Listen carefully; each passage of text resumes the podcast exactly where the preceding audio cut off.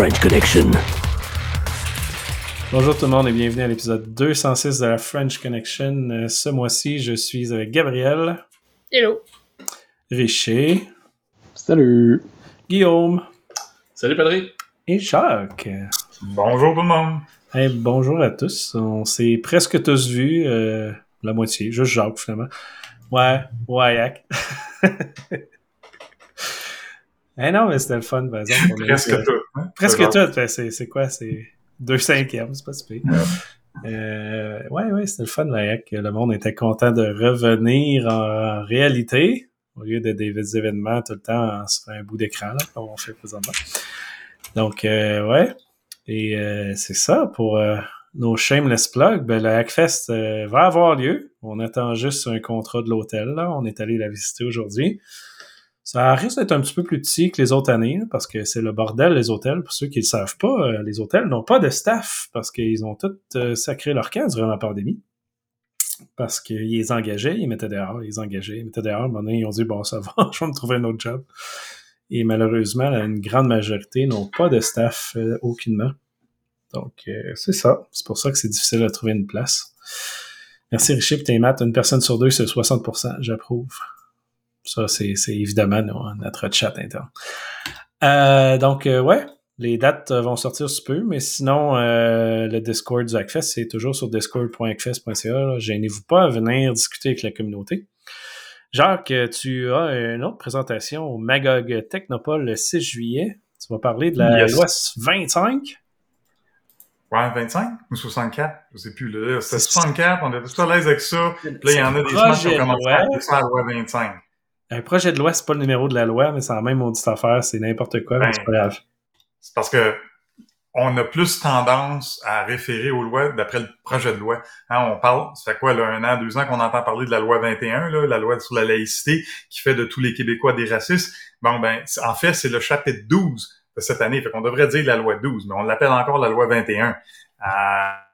Fait que c'est la même chose pour la loi 64. Oui, c'est le projet de loi 64, mais c'est un an et demi qu'on en entend parler. Là, tout d'un coup, c'est le chapitre 25 cette année, euh, ou l'année dernière, ça, l'année dernière. Mais euh, cette année, exemple, il va y avoir un autre chapitre 25. Fait que là, ça va être lequel, là, tu sais?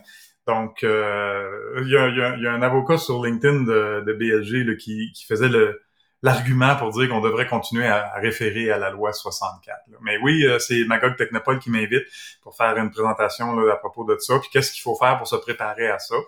Euh, et ainsi, il va y avoir la Chambre de commerce de Manfred Magog qui va être là. Fait que s'il y en a qui sont dans les euh, parages le 6 juillet au matin, euh, j'ai bien hâte, j'aime bien ça présenter, puis j'ai hâte de faire ça. Nice, euh, hâte de voir ça. Puis oui, au minimum, les entreprises doivent savoir que ça existe. Je pense que c'est le plus gros step qu'ils doivent euh, savoir présentement. Parce qu'on se ramasse dans une situation que personne ne le sait. Puis euh, ouais, ça va être super.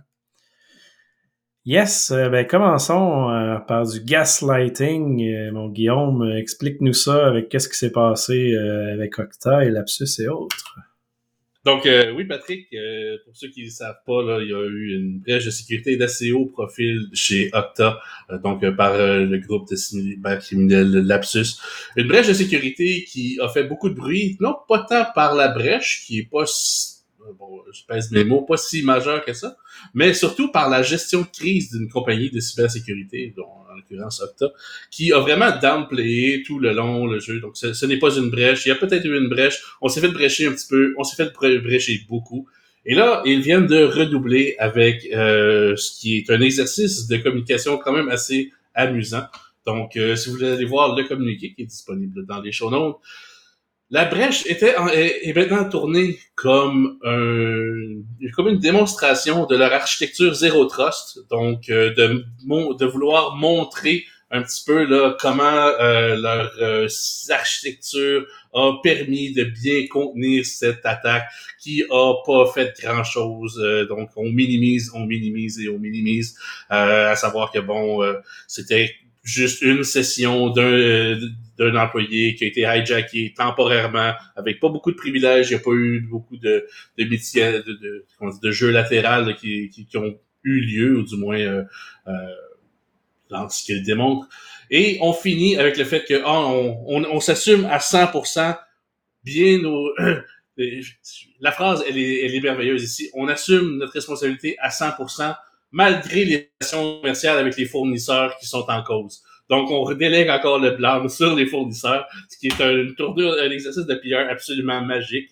Donc, euh, je pense que ça vaut la peine d'être souligné. Et écoutez, s'il y avait un prix à être décerné pour le plus beau spin de PR de marde, c'est vraiment cette brèche-là avec Octa. Je pense que c'est le cadeau qui continue de donner euh, et je pense qu'il nous rappelle que ils ont réussi à battre SolarWind et euh, Microsoft. ah, écoute, je, pense qu'on est dans les hautes sphères de la bullshit ici. Et je pense que ça mérite vraiment d'être souligné. Euh, le lien est dans les show notes si vous voulez vraiment vous amuser. Eh, mais pour faire un lien presque direct avec ce que tu viens de dire, on a Desjardins qui a euh, leur brèche de sécurité qui ont décidé de donner 200 millions de dollars pour cela. Donc, c'est pas un stun de PR de ce côté-là, mais euh, disons qu'ils ont décidé de payer quoi, 25 cents en termes d'argent Monopoly de, Jardin. Fait que euh, c'est ça. Une petite tape sur les doigts ici. Il faut le dire, les banques au pays là, font des dizaines et des dizaines de milliards en profit par année, pas en revenus, en profit. Donc, un petit 200 millions, c'est quoi euh, le budget d'une des équipes qui est réduit un peu. Fait que c'est cela. Comment on pourrait dire ça? Votre sécurité est importante pour nous au Québec. Ouais, quelque chose comme ça. c'est dans, la même, dans la même veine que votre appel est important pour nous. Je pense que mm-hmm. ça va exactement à la même place euh, dans mon cœur ou mon anus, là, dépendamment de quelque la question. Ça dépend de la direction de Bien involontaire de notre part. Ah, celle-là était très volontaire, je pense. Ouf. Oui, oui, oui. Euh, Jacques, euh, on parle encore de nos super antivirus euh, qui, dans ce cas-ci, on a Adobe, Adobe Acrobat qui bloque les outils qui font du monitoring sur les PDFR. Qu'est-ce qui se passe de ce côté-là? Ben, on avait parlé, j'ai mentionné quoi, le deux, deux épisodes environ, là, qu'il y avait une nouvelle tactique qui, on pouvait, les, cyber méchants imbriquaient un document Word dans un PDF. Comme ça, quand on ouvrait le PDF, ben ça partait l'ouverture du document Word qui était euh, lui qui contenait des macros qui étaient infectés. Mais là, il semble qu'il y a des DLL euh, de, Adobe qui Acrobat qui empêchent l'insertion des DLL des systèmes antivirus de s'insérer pour euh, scanner les PDF. Donc, effectivement, ce que ça fait, c'est que ça bloque la fonctionnalité des, des antivirus quand ça vient au fichier PDF quand on sait clairement que c'est un des, un des vecteurs d'attaque qui est communément utilisé par les cyber méchants. Donc, assez curieux là, que c'est pas trop, pas trop cool. Ouais, c'est cool ça. Ben, je veux dire pour les attaquants. Ben, ouais, ouais. oui, ça rend la vie facile pour les cyber méchants, mais euh, pas trop bien qui essaient de défendre leur réseau. ouais, puis la fonctionnalité de pouvoir cramer des fichiers arbitraires dans des PDF est quand même excessivement euh, abusé et documenté. Là, c'était un document Word, mais je veux dire, euh, il y a même euh, des, des euh, il y a même des designs quand même bien connus là, qui utilisent ce jeu-là pour fournir un, le, le, magazine en format PDF, mais qui est aussi là, un, un palimpseste avec d'autres formats de fichiers à l'intérieur, etc. Donc, c'est une technique qui est vieille comme le monde, puis qui permet de, de cramer des fichiers. Je pense que on vient de fermer la porte à une belle méthode de détection qui, malheureusement, va ouvrir la porte à beaucoup d'autres attaques. Je vais faire une parenthèse pour euh, donner mon appréciation du mot cyber méchant que Jacques utilise. Je trouve ça charmant. ça implique l'existence de cyber-héros aussi, qui sonne un peu comme super-héros, mais c'est un rhume. J'adore. Cyber méchant. Cyber bandit, ça se dit moins, mais moi, j'avais accroché sur cyber méchant, j'aime ça dire ça. J'aime ça aussi. Cyber voleur. Ouais. Guillaume, on a euh, Citrix euh, qui a deux failles majeures. Ça ressemble à quoi l'impact? Oui, ben dans le fond, euh, Citrix, donc un manufacturier de solutions là, à distance très connu et très très répandu dans la grande entreprise et dans le gouvernement, qui a deux failles de sécurité majeures. Donc dont une dont la mitigation est pas évidente, ou du moins on suggère de bloquer l'accès réseau, de segmenter le réseau euh, vers les, les conseils d'administration. Fond, la composante, c'est Citrix ADM, qui est une des composantes euh, des systèmes Citrix, qui est vulnérable à deux grosses attaques. La première euh, attaque, c'est une attaque de type euh, donc c'est pas si grave que ça. La deuxième est quand même préoccupante, qui permet de resetter carrément euh, les mots de passe administrateurs d'une machine euh, à distance. Donc, euh, je vous laisse faire le calcul ici. On reset le mot de passe, ça retombe au default, au factory default. Et ensuite, dès que la machine redémarre, on est capable d'accéder à la console d'administration avec le mot de passe original. Donc, une, une attaque qui est quand même pas négligeable. Maintenant, mm-hmm. on, essaie beaucoup de downplayer le fait que, ah oui, mais il faut que ça, faut que ça soit timé avec euh, un reset là, de, la machine, euh, quand est-ce que la machine va rebooter. Mais bon, je pense que tout le monde sait que on peut sortir la bonne vieille boîte à outils de toutes les attaques en DDoS possible pour essayer de faire planter et redémarrer la machine. Donc, tu eh, ou juste appeler sysadmin puis dire de rebooter la machine. ouais, c'est ce que j'allais dire, justement, le faire un DDoS dessus, là, tu viens de tu viens de faire en sorte que là, ah, ça répond plus, on va le repartir. That's it. Yeah, eh yeah, Donc, bref, patchez vos systèmes. Euh, c'est toujours la même bonne vieille rengaine, mais bon, ça marche. C'est Jacques qui est supposé dire ça. Là. Ouais, vraiment le thing, là. patchez vos systèmes. Patchez vos systèmes. Hey, euh, Jacques, on a aussi euh, encore Office 365 qui a décidé de donner accès à des ransomware? Genre? Ben, genre, c'est qu'ils ont trouvé maintenant une genre de vulnérabilité, les, les cyber méchants. Euh, parce qu'on sait qu'il y a du versioning hein, dans euh, OneDrive, SharePoint. Donc, on dit si les fichiers sont encryptés, ben, c'est plus ou moins grave, on peut aller récupérer. Par contre, là, il y a une vulnérabilité qui fait en sorte que le cyber méchant, une fois qu'il est rentré, qu'il a comprimé un compte, ben, peut changer le paramètre qui dit combien de versions qu'on va garder. Fait que là, si exemple, il met ça à deux, puis il va chiffrer deux versions, ben la deuxième, même maintenant, elle va se faire supprimer, puis là, tu vas avoir juste des versions chiffrées. Fait que idéalement, ils vont mettre le maximum de versions à un, puis ils vont chiffrer les documents deux fois, puis là, c'est ça, toutes les versions sont chiffrées, donc euh, on n'est plus à l'abri, mais faut s'entendre, la plupart de ces cas-là qui, sont qui ont, qui ont été rapportés, ben c'est ça commence par une compromission de compte. Donc, protégeons les identités en partant puis on n'exposera pas nos, nos, systèmes OneDrive et, euh, et, SharePoint. De toute façon, encore cette semaine, je suis en train de faire une analyse de, de, pour un client, puis son système euh, Microsoft 365, là, la sécurité est, dans le sous-sol. C'est non existant. Donc, c'est ça. C'est le plus gros problème que je vois, c'est qu'on ne protège pas bien nos identifiants, euh, toutes nos identités là, qui sont dans Microsoft 365. Mais euh, ce que tu viens de dire en commentaire, Gabriel. Je pense que c'est ce que j'allais dire. Euh, Microsoft Worst. Mais euh, non, mais c'est un enjeu réel, je pense, euh, le concept que Microsoft, la manière qui fonctionne. Tu sais, à chaque fois que tu parles de tes clients puis Microsoft, tu reviens toujours au concept pour ce que sont pas sécurisés. Mais ça revient aussi au fait que c'est pas sécurisé par défaut et que Microsoft charge si tu veux plus de fonctionnalités de sécurité. C'est pay to play pour la sécurité, ce qui est moyen, je pense. Ça devrait être du default, non? moi, je veux dire qu'ils ont, depuis le temps que je fais du Microsoft 365, j'ai commencé à en faire quand je suis sorti, quand c'est sorti, puis euh, écoute, il y a eu une grosse amélioration, il y a de plus en plus de, de cas où Microsoft vont changer leur fusil d'épaule au niveau d'avoir des choses plus fermées. Mais écoute, les fonctionnalités sont là pour être pour offrir un bénéfice au client. Là. Tu sais, du versioning, c'est cool. Là. Tu, sais, tu peux retourner dans les versions de tes documents. Ça protège aussi au niveau là, de si justement dans OneDrive, là, tu te chiffres ton, ton ordinateur, puis là, c'est, synchronisé à OneDrive, ben, tu peux aller récupérer euh, tes données en date d'une certaine euh, un certain moment.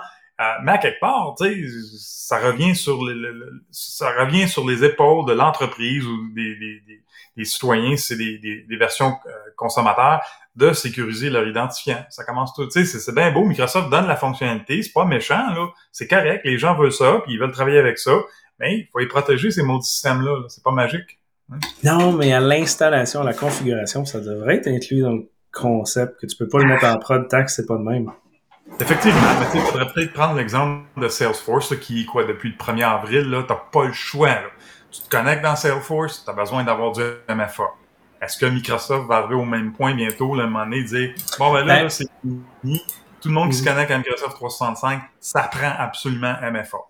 Ben, Microsoft, Apple, Google, euh, Cisco et autres euh, participent avec Fido à la mise en place de passwordless. Ouais, peut-être ça password. Fait que peut-être que ça, ça va être ça en premier. On, on espère que. Il y a quelques semaines, je me souviens plus si tu as fait des entrevues là-dessus, mais on m'avait appris de parler justement du passwordless. Là. Si ça allait arriver un jour, mais ils travaillent là-dessus depuis quoi, 2017, 2018? Ils sont pas encore là. là. Fait que, Ah, J'écoutais le, le keynote du WWDC au mois de juin, là, puis ils commencent à en parler, là, du pa- passwordless, là, qui vont être euh, disponibles dans le nouveau macOS puis iOS. Ça va être, ça s'en vient. Peut-être ça va aider, tu sais, mais ben, sûrement que ça va aider. I hope so. I hope so. Euh, sinon, on parle aussi de Icefall, mais là, on est dans des euh, vulnérabilités, puis beaucoup de vulnérabilités. On en parle de 56, qui expose des problèmes sur les devices industriels. Oui. Ouais, tu- tu- Il y a moi qui ai posté ça, puis il y, a, euh, il y a Guillaume aussi là, qui en a qui en parlait. Vas-y, Guillaume, Ben, commence. Commence, mon Guillaume. Il est là. Donc, euh, oui, Patrick, donc c'est les, les contrôleurs industriels euh, qui euh, sont euh, vulnérables à plusieurs vulnérabilités. Donc, euh, euh, la liste est longue. Donc, c'est 56 euh, Clarisse. Faut pas que je lise le chat en même temps. Lire le chat pendant le podcast, c'est une mauvaise idée. Exact. Bon, on recommence. Donc, euh, oui, Patrick, c'est 56 vulnérabilités qui ont été identifiées par euh, la CISA. Donc, euh, un avis d'alerte euh, au sujet de vulnérabilité dans les logiciels de composantes de contrôleurs industriels. Donc, euh, c'est quand même là, des gros joueurs ici. On, a- retrouve bien sûr là, Phoenix, on retrouve Siemens, donc euh, des contrôleurs bien, euh, bien répandus. Euh, on se rappelle bon que les contrôleurs Sie- Siemens WinCC, ça sonne quand même une petite cloche à tout amateur de cybersécurité, à savoir que bon, on se rappelle que c'était la cible du bon vieux Stuxnet, donc un verre qui visait à paralyser le programme nucléaire iranien. Donc euh, les contrôleurs, les États-Unis qui sont inquiets euh, d'attaques sur euh, leurs propres composantes industrielles. Donc, euh, 56 vulnérabilités, là, euh, euh, dont plusieurs quand même très sévères qui permettent des contrôles à distance d'appareils industriels qui pourraient mener à des brèches de sécurité dans justement des industries. C'est le genre de, de contrôleurs qui sont utilisés dans des usines, dans le secteur énergétique, dans l'automatisation d'usines. Donc, un paquet là, de, de, de secteurs, si vous voulez, qui sont très, très euh, vulnérables et surtout très importants pour l'économie américaine. Donc, euh, ça en fait des cibles de choix pour, par exemple, des, euh, des, des acteurs hostiles étrangers. Euh, je pense que ça, dans le contexte géopolitique actuel du conflit euh, puis de l'escalade euh, des tensions avec la Russie, la Chine et autres. A. oui, oui, il y aurait des tensions. On me, on me chuchote ici à l'oreillette qu'il y aurait bel et bien des tensions. Donc, euh, c'est ça. Euh, je pense que dans le contexte là, de d'escalade des tensions à l'international et d'une guerre, euh, euh, comment dire, euh, qui ne fait définitivement pas l'unanimité, ce sont le genre de vulnérabilités que les acteurs étrangers pourraient vouloir exploiter. Et donc euh, euh, les gouvernements, le gouvernement américain qui lance un appel là, à être extrêmement vigilant et, disait Jacques, patcher vos systèmes. Mais bon, patcher Mm. les, productions, c'est pas aussi simple que faire vos mises à jour. Donc, euh, Non, parce qu'il y a beaucoup de compromissions, puis pour continuer ce que Guillaume là, il disait, il y a un, un des problèmes avec la plupart de ces appareils-là, c'est que c'est les logins se font en clear text, hein, en texte, fait que c'est facile, l'une des, des compromissions qu'il y a le plus souvent, une compromission d'identifiant. Fait que là, les cyberméchants sont capables de rentrer puis éteindre des systèmes ou changer des firmware ou changer des configurations, empêcher des, euh, des systèmes de sécurité d'embarquer dans le cas de qu'il se passe de quoi. Donc, c'est un peu désolant de voir. Puis en passant, les rechercheurs, ils ont fait des recherches sur Shodan, voir où qu'ils trouvaient ça. Puis ils en trouvent au Canada de ces appareils-là. là. Donc, on n'est pas à l'abri de ça. Euh, au niveau des identifiants, ils disaient que tous ceux qui ont été sondés au niveau de ces appareils-là, il y a 51% qui disent que ouais, dès qu'un employé part, nous autres, on, on, euh, on, on désactive son compte. Ils ont admis que 26% le font régulièrement. Mais ce que j'ai trouvé le plus drôle là-dedans, Pat, tu vas rire, c'était que, attends aussi, quelle est la statistique? Euh, Quelque chose comme euh, soit 84 pour, non, 70, 100, euh, il était peut-être dans l'autre article, mais il y a quelque chose comme 74% de ces appareils-là qui ont passé, et je cite, some kind of security certification. Ouais. Fait que là, c'est comme, OK. Merci au juste qui a été certifié là-dedans. là. Ah, Non, bref, non, mais j'ai- attends, là, une certification, tout le monde sait que ça sert à beaucoup de choses. Ah ouais. là. c'est Comme ça. Mais tout ça là, pour dire que, puis garde Richer, là, Richer, Ah, regarde, là, allume ton téléphone, là, ton, ton micro, là, parce que c'est toi qui l'as bien dit, justement, je pense hier sur Discord. Le S dans IoT, ça veut dire? Ça veut dire sécurité. C'est ça. Ouh! C'est à ça que ça sert. C'est ça. Oui, génial. Je trouvais, que ça, je trouvais ça tellement, euh, ça tombait pile là, que je trouve cet article-là aujourd'hui. Puis Guillaume aussi, tu sais, justement, t'as dit ça. Je me souviens plus c'était à quel sujet sur Discord. Là. Le S dans IoT, c'est sécurité. Tout est correct, Jacques, parce que tu te souviens, il y a deux, trois podcasts, on a parlé que le gouvernement fédéral avait demandé au G7 de commencer à penser aux infrastructures critiques. Fait que tout est beau? Ah oui, puis là, ils vont passer la loi là, qui fait que qu'ils vont, ils vont devoir faire de quoi s'occuper de la cybersécurité. Je sais pas, ça, je sais pas vous autres, Non, non, non, non, non. On va commencer dire, par une motion de recommandation de penser à monter une équipe pour Peut-être discuter des possibilités que. Que, peut-être, Ah. maybe, perhaps. C'est ça. Mais seulement pour les trucs importants, là. pas pour Ouais, tout le monde. Là. Non, non, non, non, non. C'est pas, c'est vraiment pas pour toutes les entreprises. Non, exact. Puis là, je pense qu'on l'a pas dans les nouvelles, celle-là, mais il y a aussi. euh, ils ont fait une loi sur les données privées au Canada, ou en tout cas, ils parlent de peut-être que encore, là. Et que cette loi-là ne touche pas les partis politiques. Hein? Guillaume, on en a parlé un peu dans les derniers jours. Que, Ouais, ben. Ils n'ont pas de données sensibles, les partis politiques. Tu sais, quand Ben ils font les, les trucs d'élection avec leur application, que les noms, les adresses, les intérêts de toute la population, il n'y a rien de sensible. Hein? pour avoir personnellement déjà travaillé sur des campagnes électorales où justement tu as accès carrément à la liste euh, des, des particuliers avec leurs coordonnées, tu as des recours, ensuite tu toutes sortes de stratégies d'augmentation de données pour essayer de, de faire des croisements avec d'autres bases de données. Euh, donc euh, c'est extrêmement juteux les bases de données des, des partis politiques et euh, ça soulève vraiment la question à savoir là, euh, quel est quel est l'intérêt réel de, de cette, de cette exception là à savoir que bon, euh, est-ce qu'on veut vraiment juste éviter d'avoir cette discussion-là sur comment fonctionnent les partis politiques actuellement? Euh, Mais pire encore, je pense qu'ils aimeraient pas ça, avoir la discussion sur est-ce que l'entreprise qui développe ces logiciels-là a déjà pensé à la vie privée et à la sécurité? C'est certain qu'il existe un serveur de staging quelque part avec ces BD-là. C'est sûr qu'il y a des disques, Ah, qu'il y a- des disques euh, avec des, des, des, des listes et des listes de données privées à quelque part. C'est quoi les pratiques de sécurité dans ces entreprises-là? Euh, et c'est encore là, je veux dire, euh, bon, l'entreprise qui a le contrat, je pense que tout le monde qui a fait du développement sait que, ben, à un moment donné, euh, tu sous-traites. Donc, euh, tu as une compagnie qui a le contrat, elle, elle- elle fait la, la- la maîtrise d'œuvre, elle engage des maîtres d'ouvrage. Donc, euh, la- les données, ça circule euh, parmi tout le réseau euh, de cette entreprise-là. Et au final, euh, plus personne c'est où. Donc, euh, ça. Quand tu reçois un contrat de 9 millions puis ça te coûte 50 000 faire une application, là, cet exemple-là, là, ouais. ça arrive jamais, ces choses-là. Never happen. Aïe, aïe, aïe. Euh, de ton côté, euh, Gabriel, on a la Russie qui essaie de faire une attaque pour take over l'Internet de l'Ukraine. C'est même pas une attaque. En fait, on parle un peu euh, des résultats des villes qui sont conquises pour l'instant. Fait qu'il y a pas juste l'orthographe des noms de villes qui changent en Ukraine ces temps-ci. Le 30 mai, on a vu les pages de la ville de Kherson qui disparaître, en fait, maintenant. Faut savoir que Kherson est officiellement en occupation russe. Ça, c'est une pr- première grande ville qui a été conquise. Puis tout le monde a perdu sa connexion avec euh, Kherson Telecom pendant à peu près une heure, 59 minutes si on veut être un peu plus précis même.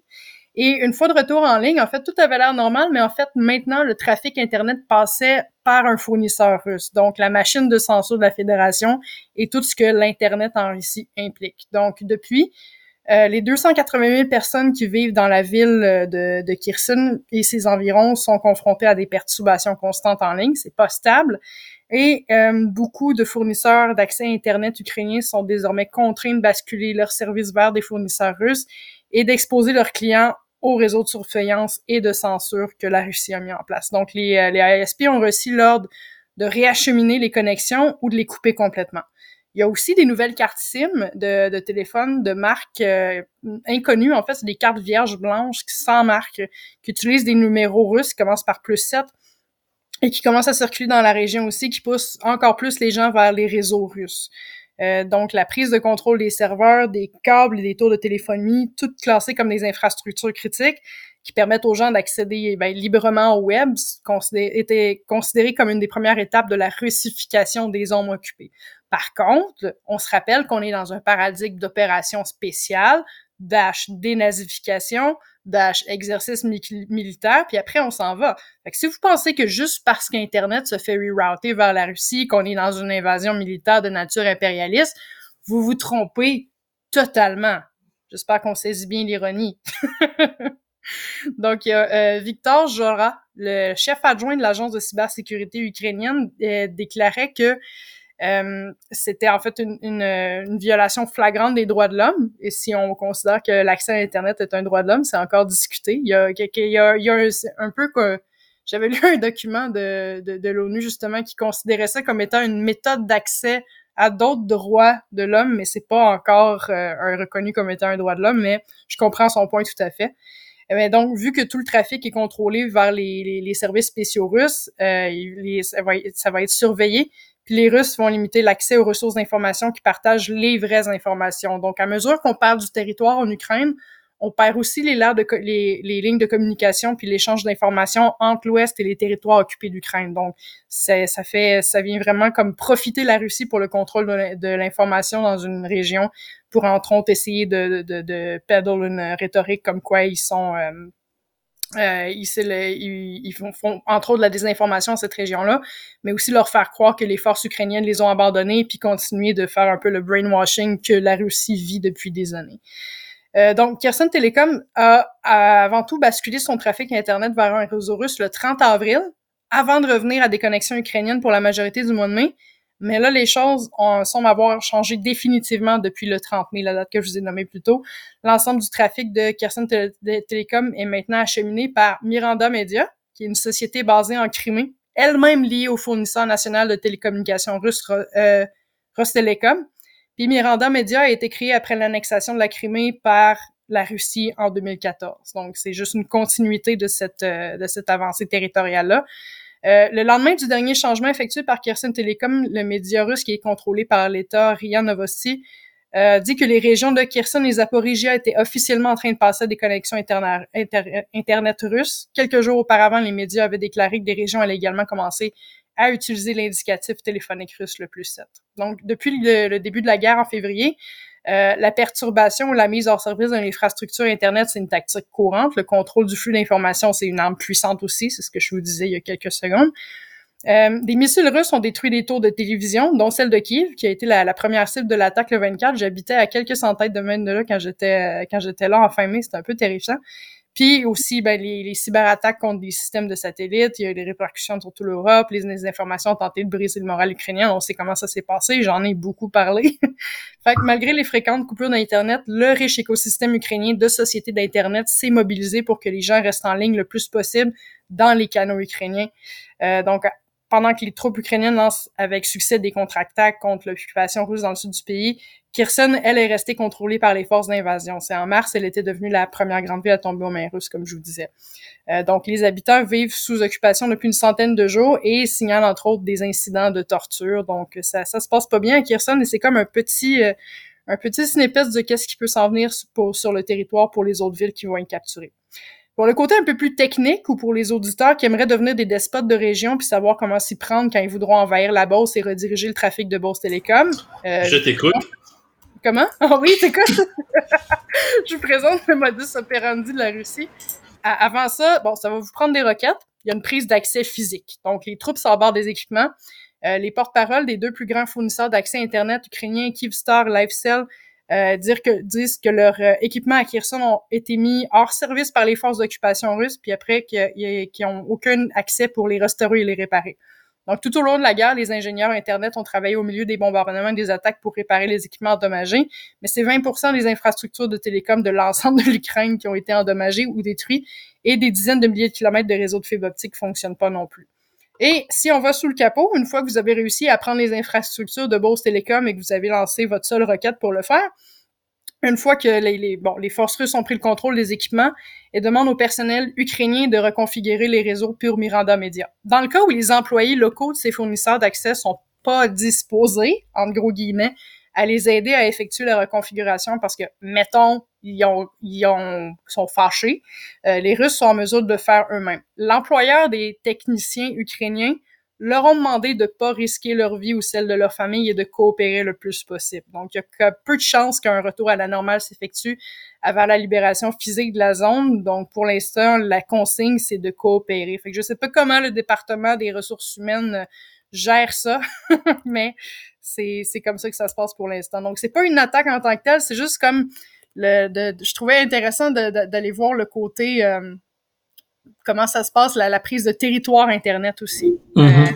euh, Donc, c'est, c'est là où on en est dans la région de, de Kherson. C'est probablement en train de se faire déjà dans d'autres dans d'autres régions aussi. Ouais, ça serait intéressant, euh, Gabriel, d'avoir une discussion avec toi, Madame Éthique, et Vanessa, Madame Légale.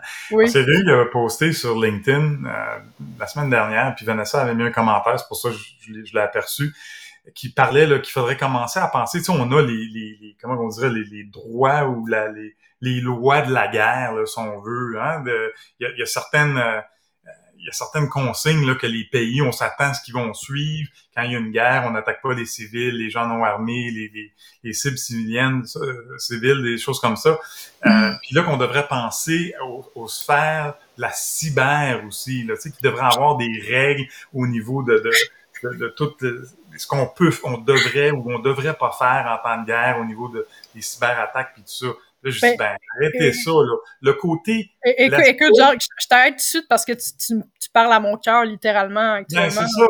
Puis... Parce que j'ai, en fait, ce que tu décris, c'est littéralement le, le, projet de PhD que je vais commencer à l'automne. Puis je, je, je, vous en ai pas parlé encore parce que j'ai complètement, je veux dire, ma vie a changé quand cette guerre-là a commencé, puis j'ai commencé à ah m'impliquer dedans, puis tout ça, puis ça a changé. Puis c'est exactement ce que je veux faire. En fait, je veux retourner en Ukraine. Premièrement, c'est c'est dans mes plans absolument.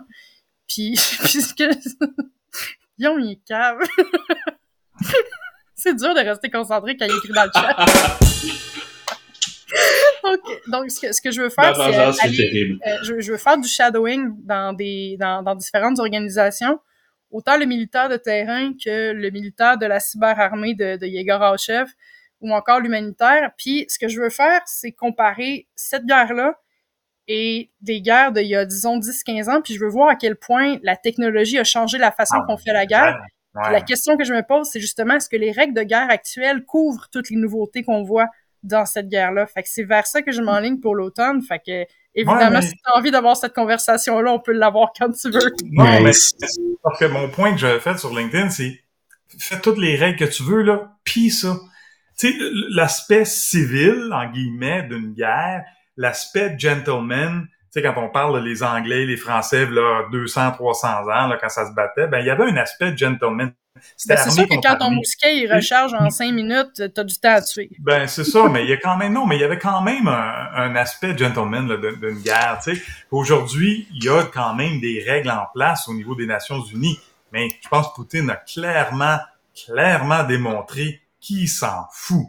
La guerre, c'est la guerre. Aujourd'hui, les règles, on met ça dans la toilette puis on fait ce qu'on veut. On attaque les civils, on attaque. Mais c'est parce que à tous les niveaux aussi. Tu sais, t'as la, la, vidéo via les drones, via le satellite. Tu peux hijacker les zones cellulaires, les zones radio, les zones whatever. Il y a aussi une espèce de drôle de, de, de, paradigme où tu utilises des, des trucs modernes avec des trucs comme de l'ère soviétique Hmm. Comme, tu sais, des, des, des, drones modernes, mais qui servent à aller dropper des grenades de, de, de, l'ère précédente. Ah oui. Fait tu sais, c'est ce genre d'utilisation qui est assez, assez spectaculaire aussi. Puis au début de l'invasion. Je, je m'intéresser tout au côté propagande des informations. C'est pas nouveau la propagande puis la désinformation. Ça fait, fait toute partie du psychological warfare. Mais ce qu'on se rend compte, c'est que la technologie, les réseaux sociaux, la, la connectivité 24/7, ça fait juste amplifier tout. Donc, ouais, ça devient ouais. super intéressant par le La pandémie, là, toute la désinformation, là, que les gens adhèrent à ces, à ces choses-là.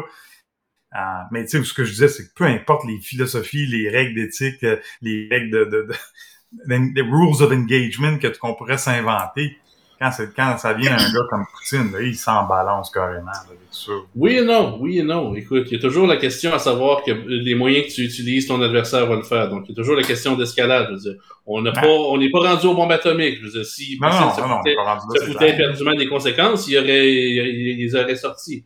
Donc, à ce niveau-là, c'est toujours la, la, question à savoir que bon, jusqu'où le consensus sur les moyens utilisés va, va, va s'escalader.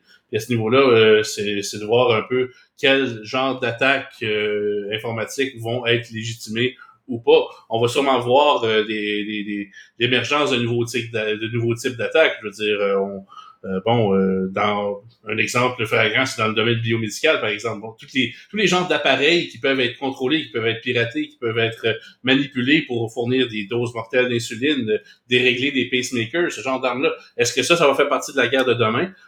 donc, je, te dirais qu'il y a il y a encore une limite à, déterminer, mais cette limite-là, elle, est, elle existe quand même de façon implicite. Donc, je pense que c'est le fait qu'on qu'on ait l'opportunité, malheureusement, de tester cette limite-là, va quand même dicter les règles de la guerre de demain. Puis à ce niveau-là, je pense que ton travail, euh, Gabriel, est super pertinent à ce niveau-là, à savoir euh, vers où on s'enligne avec ça.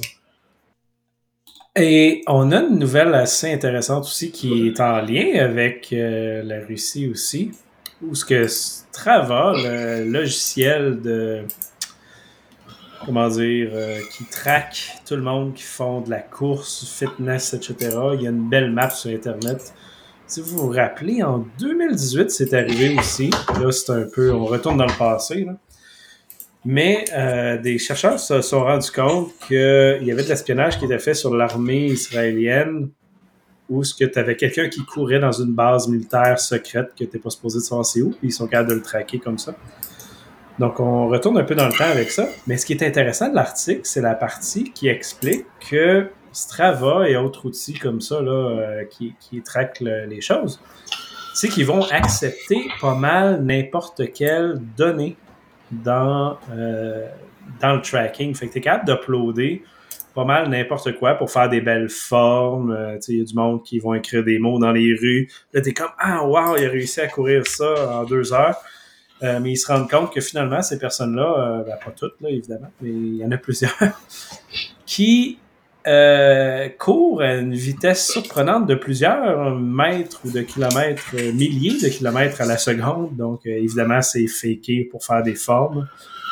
Mais ce qui est intéressant de ça, c'est qu'on peut avoir de la contre-information, de la contre-intelligence qui est faite pour imaginer des faux parcours dans des bases militaires qui serait peut-être quelqu'un qui voudrait rentrer là, ben, se retrouverait dans une situation où que les chemins empruntés par la personne n'existent même pas. fait que je trouve ça quand même intéressant. Euh, donc, euh, encore une fois, euh, tout ce que vous utilisez qui est IoT avec pas de S, hein, comme, Richer nous expliquait tantôt, ben c'est ça, il y a beaucoup d'impact autant au niveau de la vie privée que de la sécurité, mais ça impacte évidemment l'armée, les armées et beaucoup de choses de, ce type-là.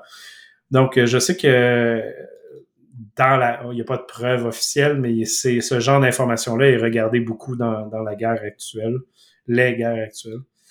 Donc, euh, voilà. De ton côté, toujours, euh, Guillaume, on a une, euh, excuse, euh, un leak, ben, pas un leak en fait, mais c'est la totalité, peut-être une analyse qui a été faite de leak, qui remonte environ à 24,6 milliards de comptes compromis qui sera à vendre sur le Darknet. Oui, donc une équipe de recherche euh, dirigée par l'organisation de Digital Shadows qui publie une étude qui euh, recense un peu les différents leaks de bases de données qu'on retrouve sur le Darknet.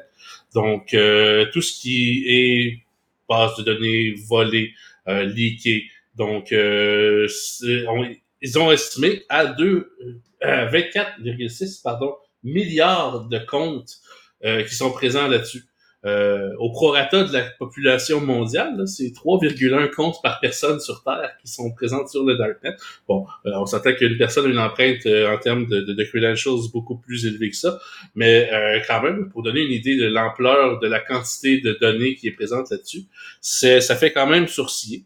Et bon, je crois que ça soulève beaucoup la question à savoir Monsieur, Madame, tout le monde a sûrement à quelque part un credential qui a été volé euh, sur un site sur lequel ils ont œuvré, ils ont, sur lequel ils ont circulé, et qui se ramasse là. Donc, euh, toute cette trail-là que nous laissons et qui peut être utilisée par la suite pour euh, des, des, des, utilisations, comment dire, malveillantes par des gens, elle est bien réelle.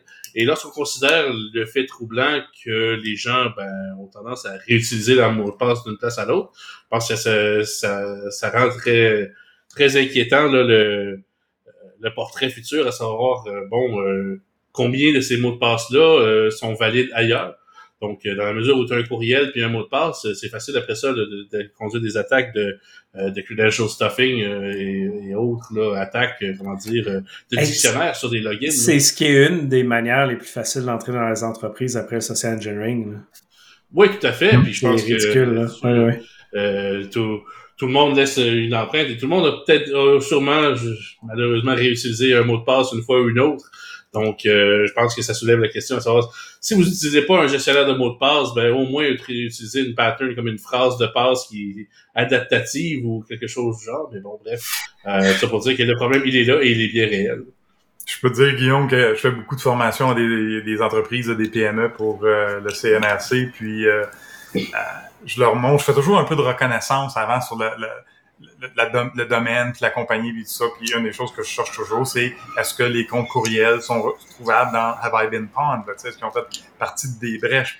Puis là, je leur montre ça, puis je leur explique durant la formation qu'est-ce que ça veut dire. Fait que si vous êtes comme la majorité du monde, monsieur l'entrepreneur, puis vous réutilisez le même mot de passe partout, ben là, je pourrais essayer votre courriel, votre compte de banque, puis toutes sortes d'affaires. Et je te dis qu'il y en a qui viennent proches, puis... Euh, Et puis, dans ces petites PME-là, PME-là, en, en, plus, la majorité des gestionnaires, CEO, président, peu importe, généralement détiennent la majorité des droits d'accès dans l'entreprise au niveau de l'informatique.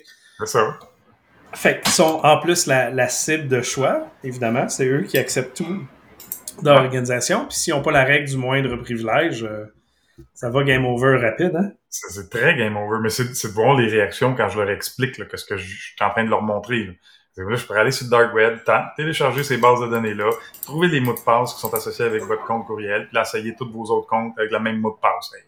je dis qu'il y en a qui ont la croche à ce moment-là. -là, c'est comme oups. Ouais, ouais, ouais.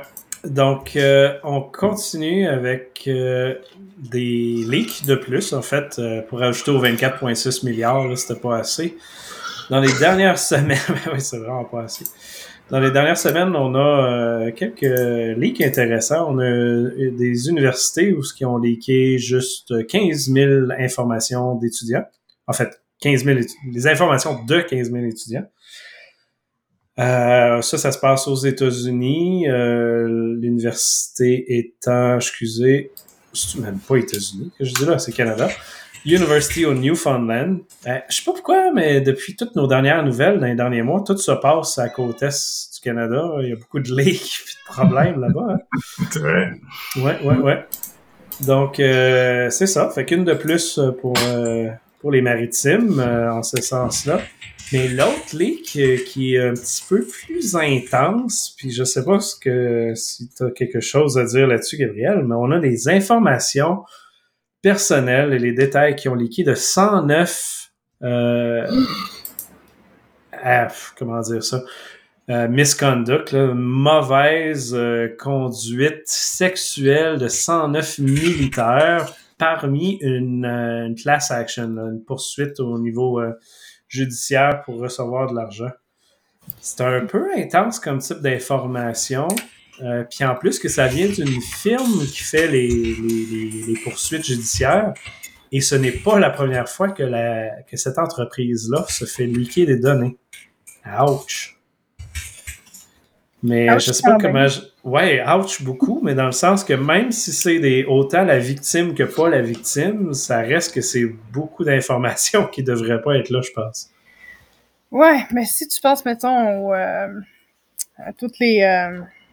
Ah, je sais pas si je devrais m'embarquer dans ce discours-là. Dans, dans, toutes les euh, initiatives de dénonciation populaire qu'il y a eu dans les dernières années. Ouais, ouais. la Cour de justice fait pas bien son travail que là, ça devient juste un shit show de name and shame ou départir la réalité de ce qui est une, une vraie accusation légitime.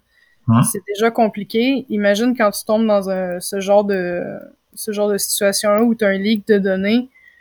C'est même pas juste un genre de, de, mouvement solitaire de name and shame pour justement essayer de faire bouger le système de justice. C'est juste carrément un, un leak général. Puis là, les gens font ce qu'ils veulent avec les conclusions qu'ils peuvent C'est Ouais. Oui. Eh, C'est euh, c'est- en, anglais le terme qui est utilisé, Gabriel, qu'on entend souvent parce que ça arrive souvent au niveau des, des poursuites là, de, de, d'harass- comment on dit sexual harassment là, dans les Ouais. universités. Euh, ils appellent ça des kangaroo courts. Hein? Fait que c'est pas c'est pas des c'est pas des vrais tribunaux là. Mhm. C'est, c'est des comités à l'université qui décident que oui oui t'as fait quelque chose de pas correct puis tu sais c'est de shame and shame, du public shaming.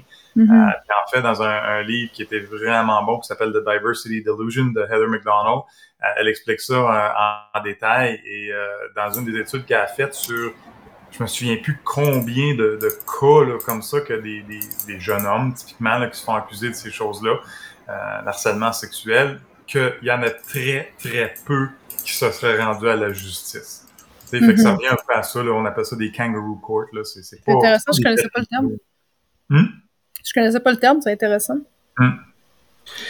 Mais c'est ça, pour ajouter encore pire que ça, euh, dans les personnes des victimes qui ont été euh, leakées, eux, ils disent qu'ils ont soumis plus que 180 pages de documentation par rapport au cas. Évidemment, ils sont victimisés encore plus par rapport à ça. On peut s'entendre le stress relié à ça.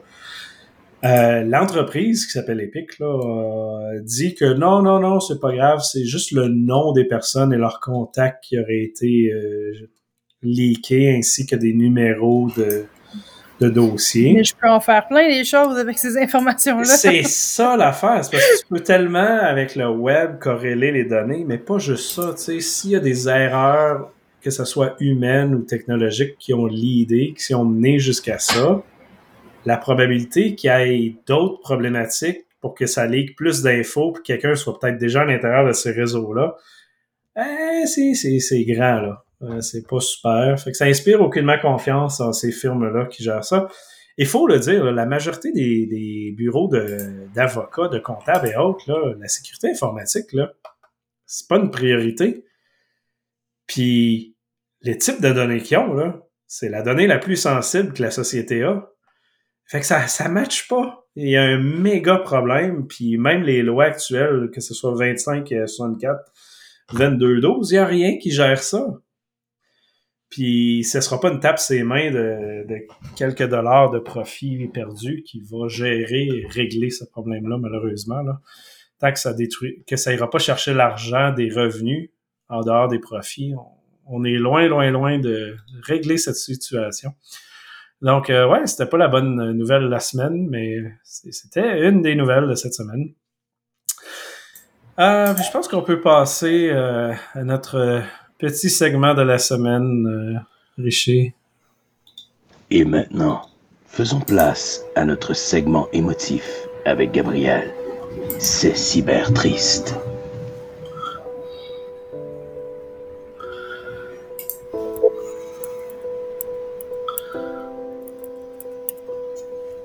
Bonsoir, bienvenue à ces cyber tristes. Aujourd'hui, je reçois Patrick, qui a un coup de blues au sujet du panier bleu. Dans son désespoir, Patrick se sent abandonné par son gouvernement, qui lui demande de favoriser l'achat local tout en lui présentant une plateforme qui a rien de local pantoute. Patrick, on est avec toi, on t'écoute. Et on toi, faites-moi ton petit panier. Mon, petit panier, là, il était bleu, puis là, il est rendu multicolore.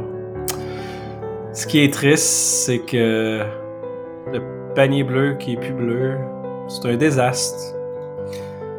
Tout ça était une entreprise à but non lucratif, puis là, il est rendu privé pour faire plein, plein, plein de profits. Mais moi, je pensais que tout était québécois, puis là, ben, je me suis rendu compte que il n'y a rien de québécois là-dedans. On parle de support aux ventes qui est fait par une firme américaine. On parle d'un site de statut qui est fait par une firme européenne. Le CDN, le site de hosting. Ah, mais c'est Google, c'est américain ça. Après ça, on a la mailing list et les abonnements. Je sais pas pourquoi il y aurait un abonnement sur un panier, mais c'est pas grave. Euh, c'est une firme indienne, de l'autre bord de la planète. C'est très très local. Ensuite, on a l'automatisation des courriels qui est faite en Suède par Simplify. Le système de support qui est euh, très très bien fait, évidemment, parce que c'est fait aux États-Unis par Zendesk. Après, on a la, Cloud, qui est une firme américaine. Je sais pas trop comment on dit ça, mais UROQ. Et les DNS, euh, parce que la sécurité c'est important, fait qu'il faut dédier ça euh, à Cloudflare aux États-Unis. Fait que je l'ai renommé, c'est mon panier de couleurs. Ce n'est plus mon panier bleu.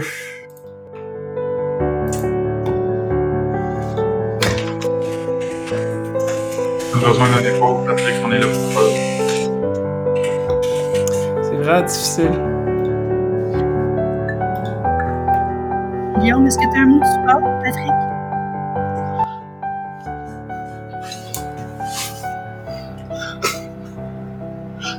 On comprend que t'es ému. Moi, oui. Je peux, passer. Quand t'es prêt, tu peux parler. Écoute, je suis sans mots. Je pense que on parle plus du panier brun, du panier bleu, c'est le panier brun. Et mon panier, ce n'est pas un panier, c'est l'hiver.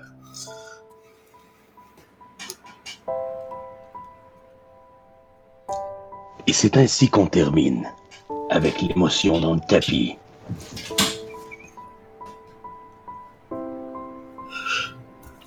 Ouais, ben c'est ça, là. Fait que euh, c'était super. Merci tout le monde. Ça fait le tour de nos nouvelles. Euh, on va faire une petite pause au bord du feu, là. Parti ça. Fait du bien, hein? Les, les Ben, c'est chaud. bruns. Fait- C'est chaud. C'est chaud. mieux que, que, qu'un panier d'hiver brun. La slotch. brune, brune, brune. Aïe, aïe, aïe. Ah, mais euh, c'est ça. Fait que euh, merci tout le monde d'avoir été là. Euh, ça fait le tour de notre épisode cette semaine. On espère avoir d'autres Friends, Friends Connection bientôt. Ça fait un petit moment qu'on en a eu. Vrai? Mhm, mhm.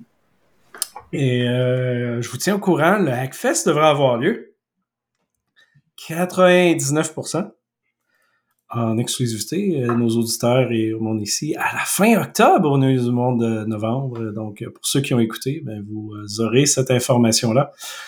On devrait afficher les formations et les inscriptions d'ici deux, trois semaines. Euh, je pense que ça fait deux mois, je dis d'ici deux, trois semaines, mais là, j'espère que c'est la dernière fois, pour vrai. Aïe. Yes. Ben, je vous laisse le mot de la fin. Euh, Merci à tous d'avoir écouté ma tristesse de mon panier brun. Ah oui, j'espère que tu t'en remets, Patrick. pas On est là pour toi.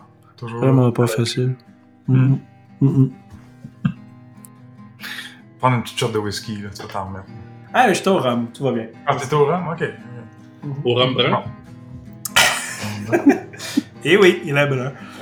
Pas du tout rhum est brun, conceptuel. Petit panier brun. Ah.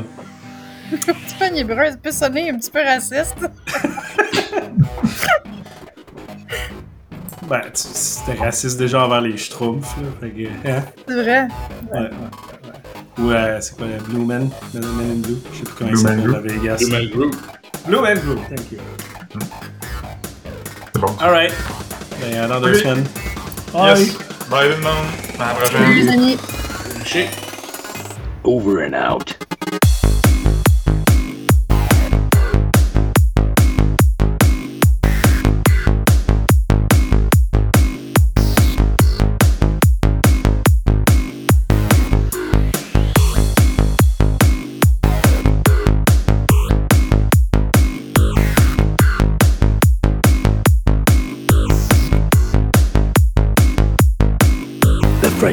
French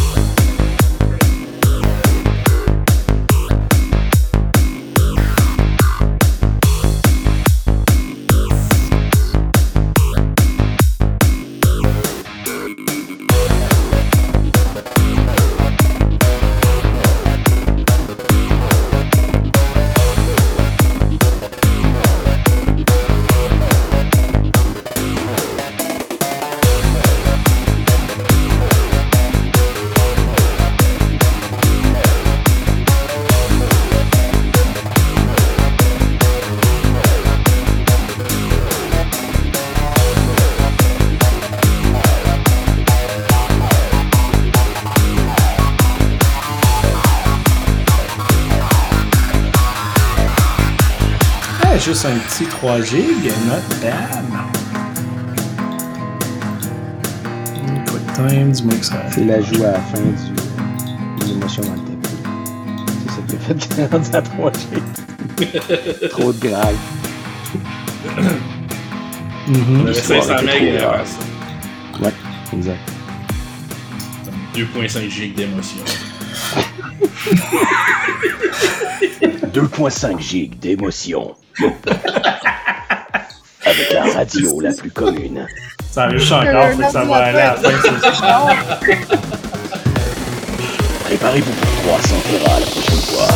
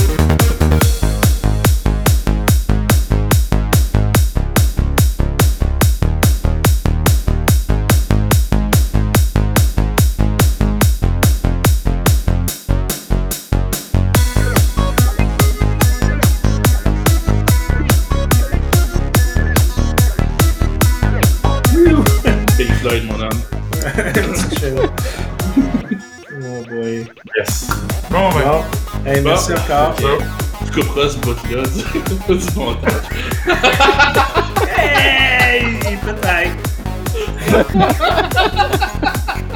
Ça risque d'être à la fin avec Over and Out. euh, Over and la caméra dans le cul, c'est du fentanyl. C'est l'affaire de même. là. L'effet du fentanyl, ça te rend over and out.